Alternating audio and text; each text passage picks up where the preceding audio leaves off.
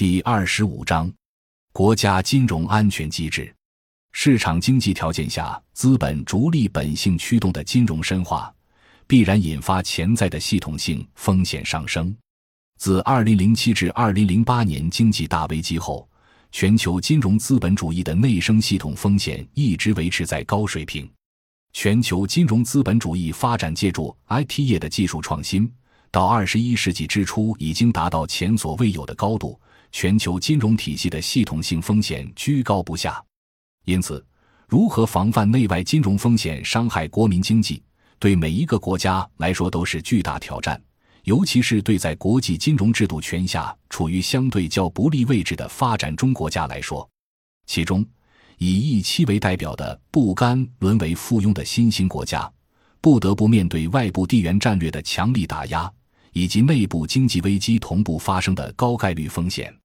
经历了早前盲目急促的金融自由化所带来的恶果，中国的政策顶层近年似乎开始痛定思痛，几次强调金融安全是国家安全的基石。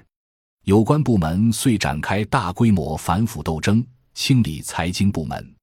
二零一七年四月二十五日，中共中央政治局工作会议把金融安全上升至国家安全的最高层面。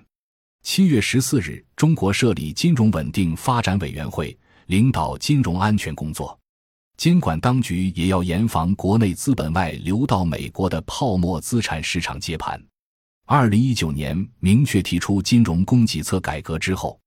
又在二零二零年以中国共产党中央纪律检查委员会的名义，在对违纪的银行高管通报处理的官方文件中。首次把不执行中央关于银行服务实体经济的政策作为处罚的依据，国家综合管理金融风险的能力将会是影响这一轮新冠肺炎疫情破坏全球供应链、造成产业大转移中的国家竞争力的重要因素。三、金融化加速与去工业化的综合性危机。二十世纪后期，除了东亚的日、韩和新加坡等尚能维持部分关键设备制造业之外，西方资本主义国家的产业资本相继大规模转移到包括一期在内的发展中国家。进入二十一世纪以来，美国、欧洲的金融资本主导国家危机爆发的主要表现是股灾、本币大幅度贬值或债务违约。中国这种产业资本占据主导地位的国家爆发危机，主要表现是企业倒闭、工人失业。但中国近期在产业资本向金融资本升级阶段。则有综合性危机的多种表现。我们在二零一三年出版的《八次危机》里已详细分析过，一九九七年和二零零八年，中国经历了两次严重的输入性危机，都是因为中央政府仍然维持着集中力量办大事的举国体制，加之城乡二元结构体制下的农村还能发挥作为劳动力蓄水池的作用，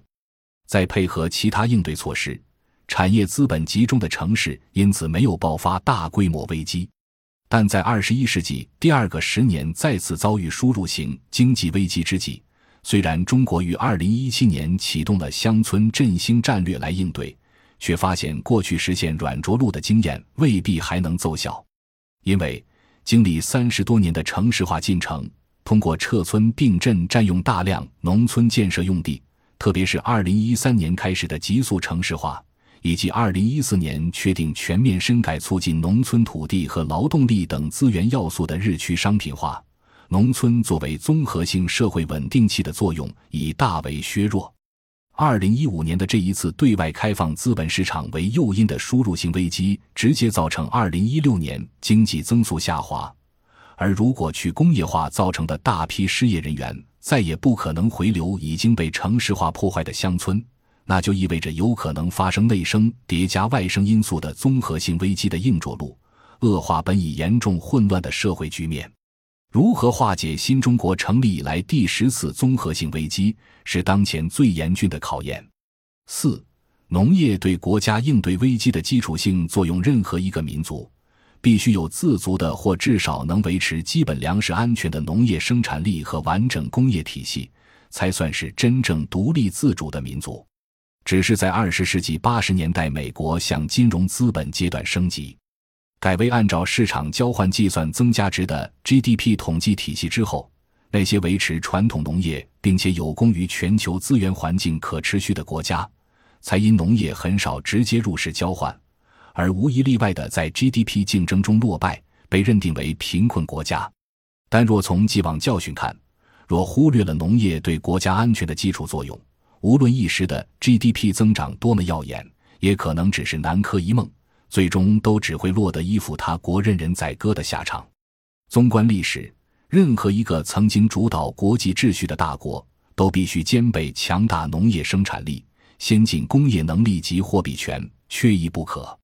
无论是荷兰、英国，还是当前的美国，都不例外。这本来是稍微研读历史便明白的常识。如果读了一些根据金融意识形态而编修的先进教科书，以为经济是线性发展过程，发展工业就要牺牲农业，然后发展金融服务业便可以放弃工业，却无视美、欧、日这些最先进、高度金融化的国家不惜花费大量的财政补贴保护本土农业的简单事实，那就只能是脱离实际的空想主义。那么，谁最乐意推进这些先进教育在世界上的广泛传播呢？正是在后冷战阶段就已经把握住单极霸权的核心国家，不仅始终坚持直接补贴来保护本国的强大农业生产力和高科技工业体系，而且可以利用增发货币及其背后的金融霸权去操纵大宗农产品期货投机。以资本优势及价格竞争来瓦解他国的农业和农产品加工工业，最终得以使用粮食武器威胁他国主权。中国用了几代人的血和汗，总算解决了温饱问题，不仅农村接近于实现小康社会，而且是世界上少数拥有完整产业体系的国家。据此来看，目前中国综合国力的根本支柱，不是那数万亿美元外汇储备。也不是一下子可以吹涨，然后一下子又可以被戳破的金融资产，而恰恰是基本农产品能够相对自己的农业和相对完整的工业体系。感谢您的收听，本集已经播讲完毕。喜欢请订阅专辑，关注主播主页，更多精彩内容等着你。